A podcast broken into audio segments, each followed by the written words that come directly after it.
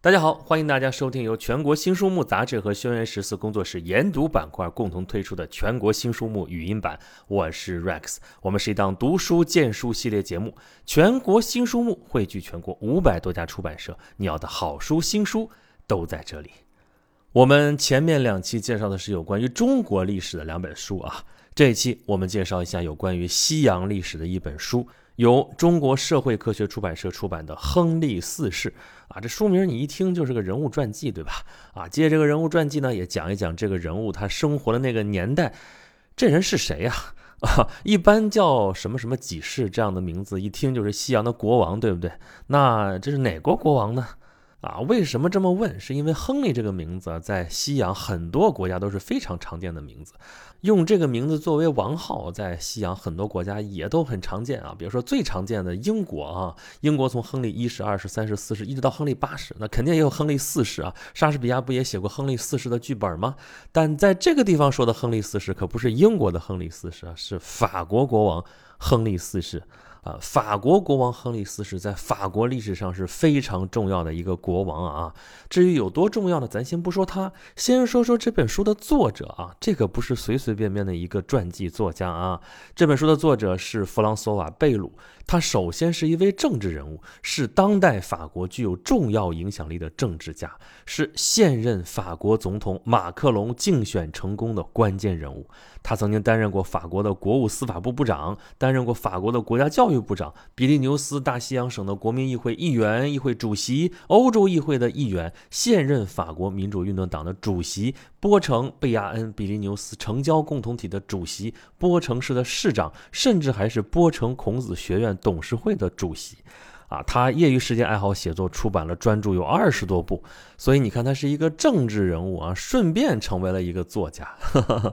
那么这样一位政治人士写出来的有关于法国历史的书，我们真的是要好好重视一下的啊，因为政治人物对于政治应该是有更深刻的理解。那么我们希望从这书里边读出一些政治家的所想所得吧。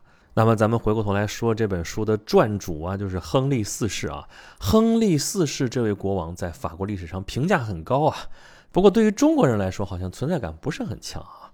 那我们先说一点啊，大家大概就会有个概念了啊，就是我们知道一七八九年法国大革命爆发，当时推翻的是啊路易十六，是吧？那他是什么王朝来着？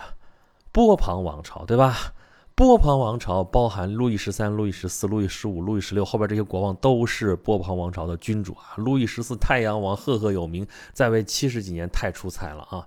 路易十六这位锁匠国王啊是个好人，但是性格懦弱啊，最后是被送上了断头台。在国王当中，这也是非常传奇了，对吧？那么这个波旁王朝在法国的这个建立者是谁呢？就是亨利四世啊，他是法国波旁王朝的第一位君主。他的传奇甚至在现代都有延续。就在二零一零年底啊，这就十年前的事情啊，一则来自考古学界的消息轰动了法国。法国的法医学家菲利普·查理尔领导的一个研究团队，经过长达九个月的比对和研究，最终确定了一颗破损的头骨属于这位十七世纪法国最伟大的君主之一——国王亨利四世。亨利四世啊，是在一六一零年五月十四日的时候啊，在巴黎费罗内雷大街遇刺身亡的。死后呢，就被葬在了圣丹尼大教堂。但是到了法国大革命的时候啊，一七九三年，革命分子是洗劫了圣丹尼大教堂。那么在这里边安葬的亨利四世的头颅就不翼而飞了。之后，这位前国王的头颅就在收藏家的手中不断的辗转易手，一直到了二十一世纪了啊，这个时候才出现，然后才去鉴定它，啊，你说这都几百年过去了，怎么能知道这个头颅的主人到底是谁呢？你也不知道那个时候亨利四世长什么样啊，对吧？哎，还真有一些依据啊，就是你看亨利四世去世以后啊。当时人们就用石膏把他的面部给刻成了一个面具，给保存下来了。也就是说，我们还真知道亨利四世长什么样子啊！再加上流传下来，亨利四世有画像啊，这些都成为了比较鉴定的依据。然后你拿这个头骨，现在不是有头骨复原的那个技术吗？用它复原出来那个头像，跟这个石膏像、跟这个画像一去比对啊，比较出来，这个头骨就是属于亨利四世。那么，亨利四世这个头骨就算被找到了吧？这个消息一传出来之后，法国的相关部门很快就决定在第二年，也就是二零一一年，举办了一场全国性的弥撒和葬礼，让亨利四世的头骨重新回归圣丹尼大教堂。因为圣丹尼大教堂啊，是从六世纪开始啊，法国历代王室的王墓啊。是重要的法国君主王权的象征之一啊，所以让亨利四世的头颅回归到这里啊，你按我们中国人的说法，你说是入土为安也好，盖棺论定也好，总算是让这件事情了结了啊。那么，为什么亨利四世的头颅啊，他死后还要受到这样的波折呢？他为什么就那么重要呢？你看法国历史上啊，他生活的年代是十六世纪下半叶到十七世纪初，这个时候的历史背景是什么呢？啊，当时欧洲有三件大事啊，一直到现在都影响非常的深远啊。一件就是文艺复兴运动啊，其实早个几百年就已经开始了啊。还有一个就是所谓的地理大发现啊，这个也已经开始了。再有一件就是宗教改革运动啊，由宗教改革运动引发了宗教战争啊，这宗教战争啊，让整个当时的欧洲是血迹斑斑啊。新教跟天主教两大阵营互相之间这个敌对行动啊，在欧洲错综复杂的政治格局影响之下，是多次爆发大规模的流血冲突。就说在法国吧，也爆发了圣巴托罗缪日大屠杀啊！当时是天主教徒疯狂的杀戮新教徒啊！啊，法国是持续的动乱啊，有分裂的风险。那在这种背景之下啊，被法国人民赞誉为贤明王亨利的亨利四世应运而生，他使法国摆脱了漫长的混乱状态，重新建立起来了一个统一而且蒸蒸日上的法国。所以他是法国历史上人格和政绩都十分完美的国王，啊，那这位亨利四世呢？他本来的名字叫做亨利德纳瓦尔。你看他后边这个德纳瓦尔，就说明他来自于纳瓦尔，他是纳瓦尔王国的国王，这是他本来的身份啊。纳瓦尔这个王国呢，在现在西班牙的北部啊，其实现在已经不属于法国了啊，但法国的波旁王族却是出自这个地方。那亨利四世出身高贵，身世显赫，他父亲家族就是。波旁家族这个家族本来跟法国国王就是亲戚啊。当时统治法国的王族是瓦鲁瓦王朝，瓦鲁瓦王朝本身是卡佩王朝的一支嘛。那其实这个波旁家族也是啊，他们都是卡佩王朝的路易九世的后代啊。路易九世被天主教封为圣人嘛，叫圣路易，所以他们都是圣路易的后代。那么亨利的外公也是纳瓦尔国王亨利德阿布莱特，迎娶了法国国王弗朗索瓦一世的妹妹玛格丽特。那这样的话，亨亨利四世跟法国的瓦鲁瓦王室就沾亲带故啊，有这种姻亲的关系啊。当时反正欧洲这些王室之间联姻，这都是再正常不过的事情嘛。那这样一来的话呢，亨利四世跟法国后来的国王查理九世、亨利三世，这就都是表亲的关系。也因为这个原因啊，根据欧洲大陆上实行的萨利克继承法，在亨利三世的弟弟弗朗索瓦德阿朗松离世以后，这位亨利德纳瓦尔，也就是纳瓦尔的亨利嘛。就成了亨利三世的合法继承人啊，因为亨利三世实在是没有别的后嗣了嘛，后继无子啊。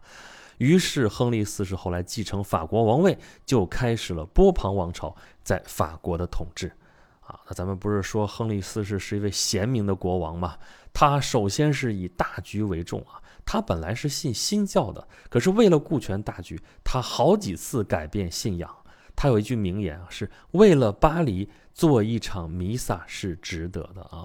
这句话就流露出了那种牺牲小我成全大我的抱负哈，就怀揣着结束国家苦难的这么一个目的。也就是说，为了入主巴黎啊，为了让这个国家能够弥合起来，他的信仰算什么呢？他毅然宣布放弃了新教的信仰，改信了天主教。就因为巴黎是一座天主教的城市，他要入主天主教的城市巴黎，真正行使法国国王的权利。在这个基础之上，在一五九八年的时候，他颁布了南特特敕令。这是基督教欧洲国家实行宗教宽容政策的第一个范例。那有了这个南特敕令啊，从法律上就正式承认每个人享有宗教信仰自由，并且给予切实的保障。这是法国宗教改革运动和宗教战争的一个伟大成果。这样就使得法国的新教和天主教的教派全面和解，结束了可能导致民族分裂的。灾难性内战，重振了长期动乱中濒临颠覆的法国王权。这在法国历史上是非常重大的一件事。那么，亨利四世他是一位出色的谋略家、军事家。亨利四世这一生是见证了无数的杀戮、抵抗、战争和阴谋。咱们刚才说了圣巴托罗缪大屠杀，在这一夜之后，他被软禁在了法国王宫里面，是忍辱负重的活着。但是在这之后，他精心筹谋策划，终于得以逃离王宫，回到了他的王国。而他十四岁的时候就被母亲送上了前线啊，戎马一生，那些可歌可泣的战役啊，比如说库特拉战役啊、阿尔克战役啊，他在战场上精心布置啊，战略战术准确无误啊，军事才能非常的出色，真正打起仗来也是身先士卒，非常的英勇啊，这些都为他赢得了多次战役的胜利以及士兵的拥护与爱戴。啊，他当时继承王位的这个战争，号称是三亨利之争啊，因为当时争夺法国王位的有法国国王亨利三世，有天主教神圣联盟的领导者亨利德吉斯，还有他这位啊，亨利德纳瓦尔。在这个三亨利之争当中啊，他是善于利用敌方的矛盾，妥当的处理跟他这几位亨利的关系，于是他成了最后的赢家，笑到了最后啊，成了法国国王亨利四世。那么，亨利四世这位君主啊，是一位有大爱的君主。他关注各个阶层的臣民，同情地位最卑微的阶层啊。那他是国王嘛？国王就是最大的领主啊。他这么一个大领主，却经常跟低贱的什么烧炭工啊、贫苦的农民同桌用餐，谈笑风生。在我们现在看到的博物馆里边的画作当中啊，我们能看到很多亨利的形象啊。他一会儿跟孩子们在一起玩耍，一会儿跟磨坊主一家坐在一块儿吃饭。还有画表现的是亨利有一回迷路了啊，一个铁匠收留了他，给他水喝啊。在这些画作当中，亨利穿的都不是宫廷的华美服饰啊，穿的都是非常粗糙的猎人装啊、士兵服。常常他就是微服私访，体察民情。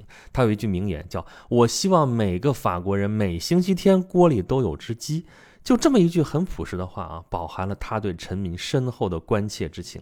那么对待部下，他跟普通人一样跟他们交谈啊，用军中的昵称互相称呼啊，叫的都是小名嘛。他那段时间啊，十六世纪末嘛，他那个宗教信仰不断的变换，但是他的朋友、他的部下始终是他坚定的支持者啊。战场上对待战俘，他也是宽仁相待啊。有可能有杀俘的行为的时候，他都及时制止。在战争中牺牲的敌方军官啊，他也把他们送回对方的阵营，以便他们享有宗教的荣誉。这就是亨利四世啊，就是这样的一位历史人物。一直到三四百年之后，法国人都还记得他。